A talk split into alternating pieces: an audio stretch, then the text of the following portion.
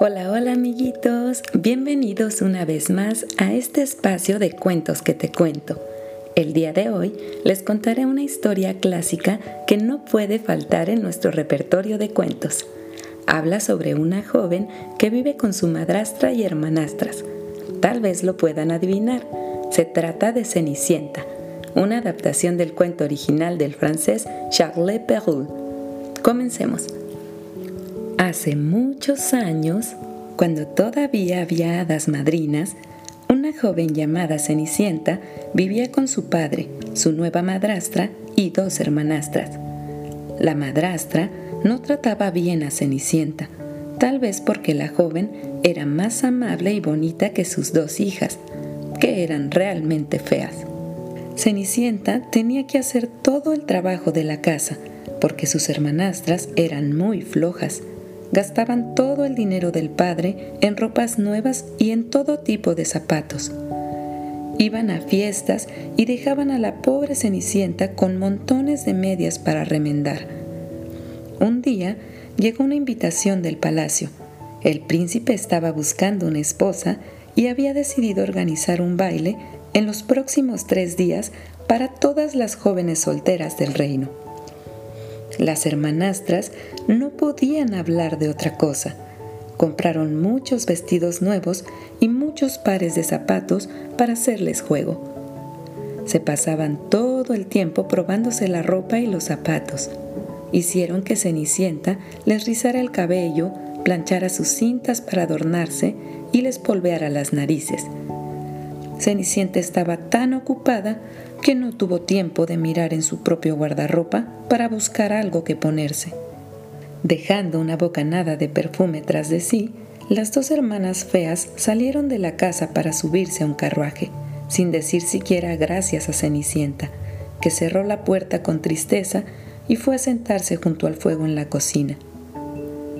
Me hubiera gustado haber ido al baile también, dijo suspirando. De pronto, se formó un remolino de estrellas plateadas enfrente de Cenicienta y apareció una anciana con brillo en los ojos y una varita en la mano. Vas a ir al baile, querida Cenicienta. Soy tu hada madrina, le dijo la mujer sonriendo. Tenemos que apresurarnos, hay mucho que hacer. Tráeme una calabaza grande de la huerta y seis ratones del establo. Tráeme también cuatro lagartijas que encontrarás junto al tonel de agua. Cenicienta hizo lo que le pedían. Con un pase de la varita, la calabaza se convirtió en un brillante carruaje dorado y los ratones se convirtieron en seis caballos del más puro blanco. Las lagartijas se convirtieron en seis elegantes cocheros con traje de terciopelo verde.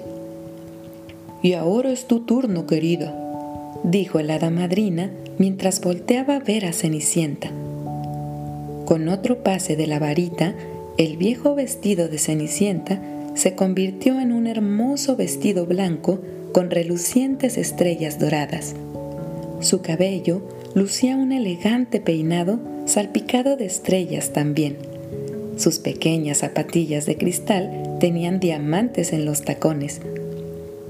Diviértete, querida, le dijo la damadrina, pero debes asegurarte de volver antes de medianoche, porque mi magia desaparecerá a esa hora y volverás a estar vestida con tu viejo delantal, con ratones y lagartijas a tus pies.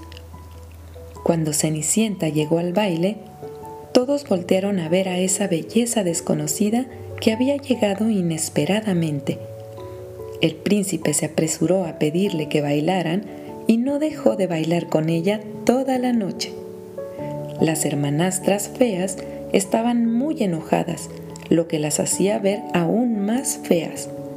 Cenicienta se estaba divirtiendo tanto que se olvidó de la advertencia de la hada madrina. Cuando por fin el reloj empezó a dar las campanadas de la medianoche, se asustó mucho y salió corriendo por las escaleras del palacio hacia el carruaje y desapareció tan rápido como había llegado.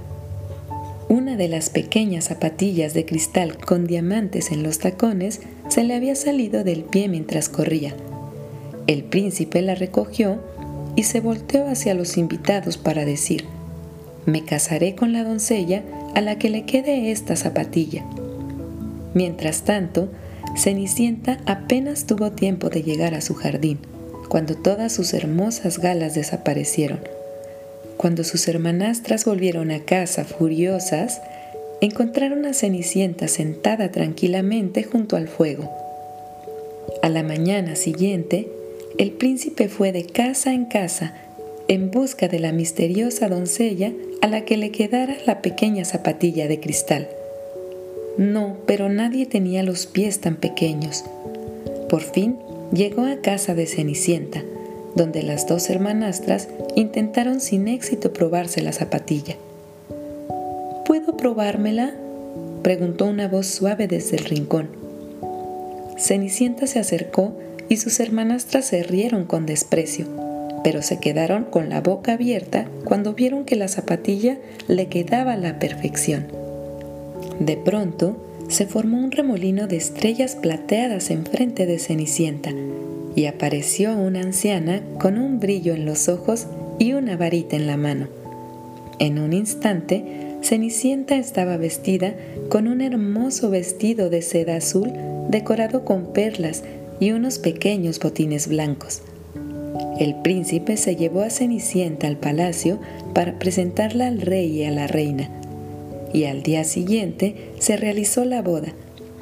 Cenicienta perdonó a sus dos hermanastras porque tenía un corazón de oro, pero el príncipe insistió en que pasaran un día a la semana trabajando en la cocina del palacio como recordatorio de lo malas que habían sido con Cenicienta. Y colorín colorado, este cuento se ha acabado.